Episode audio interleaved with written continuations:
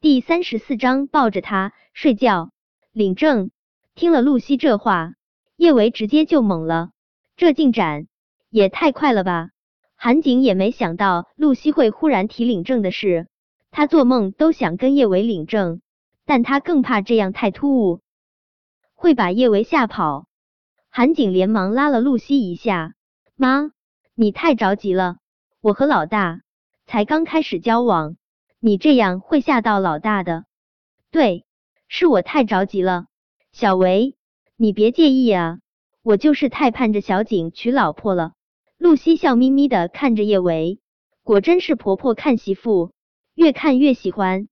露西是知道叶维的，韩景打小就暗恋叶维，只是一直不敢开口。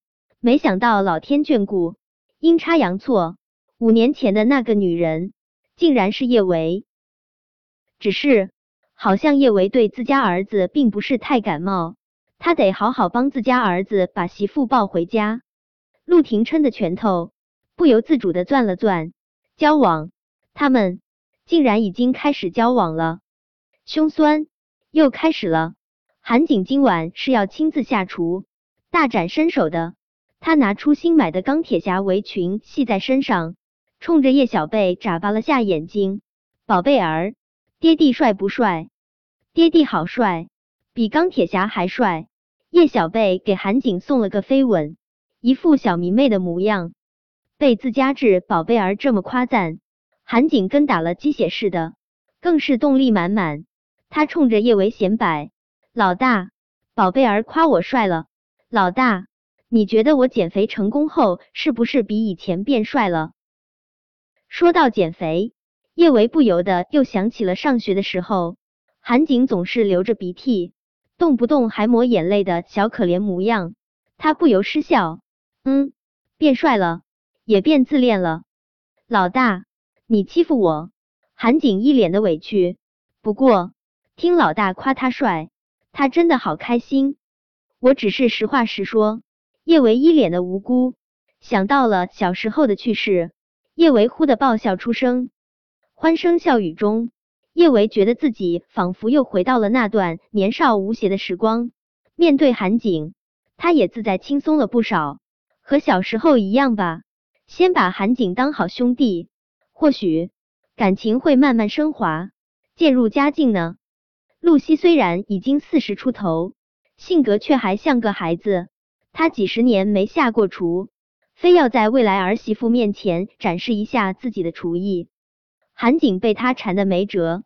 只能让他跟他一起去厨房大展身手。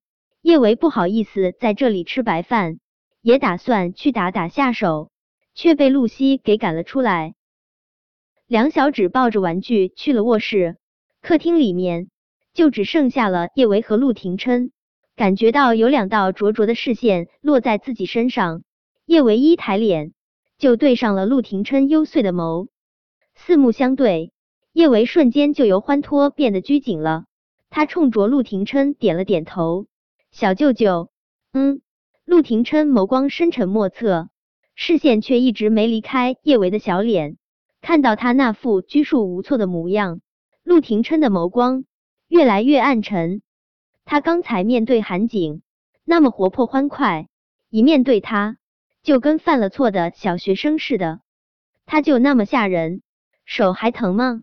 低沉动听的嗓音传入叶维耳中，叶维下意识点头，反应过来之后，又连忙开始摇头。小舅舅不是很讨厌他吗？干嘛关心他手疼不疼啊？这应该只是一个长辈对后辈象征性的关怀吧。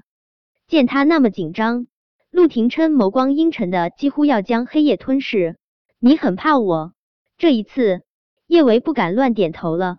他细细理解了陆廷琛的话，才轻声说道：“我是敬畏小舅舅。”这样回答该够得体了吧？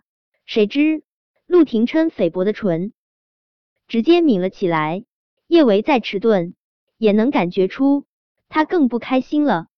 陆廷琛一顺不顺的盯着叶维的小脸，敬畏应该算是褒义词，可不知道为什么，他却觉得特别特别刺耳。他不喜欢叶维对他的感情是敬畏，他也搞不明白，他到底希望他对他是什么感情。和陆廷琛在客厅里面大眼瞪小眼，实在是一种煎熬。叶维觉得他再继续在这里待下去，肯定得崩溃。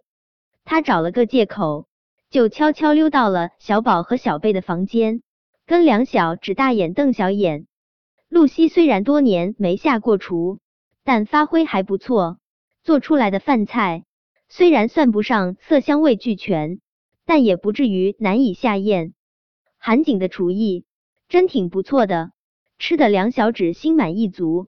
露西本来是想多陪陪梁小芷的，但临时有事，只能先回去。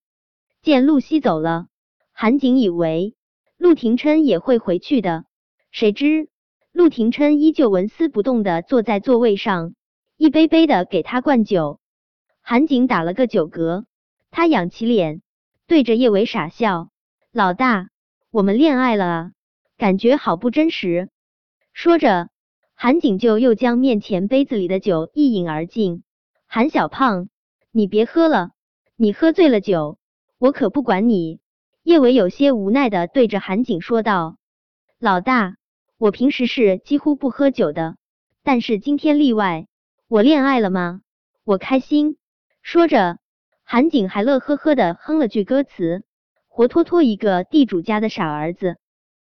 见处在对面的陆廷琛，韩景借酒壮胆：“小舅舅，你还不回去吗？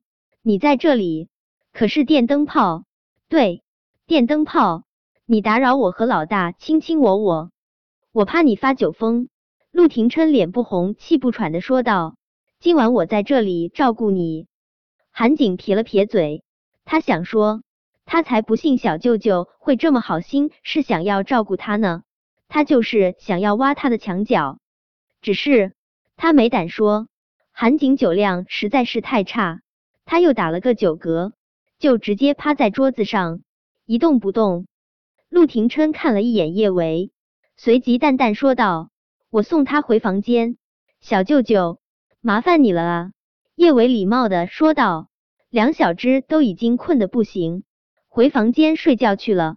叶维不想住在韩景这里，不过现在时间这么晚了，也不好打车，他还是打算先随便找个房间住下来。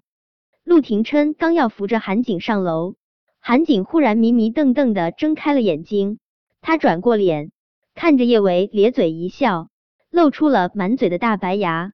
老大，我好幸福，我要抱着你睡觉，老大。让我抱抱抱抱！说着，韩景闭着眼睛，嘟起嘴，晕晕乎乎的就往叶维的面前走来，那副模样，显然是要抱着叶维一顿猛亲。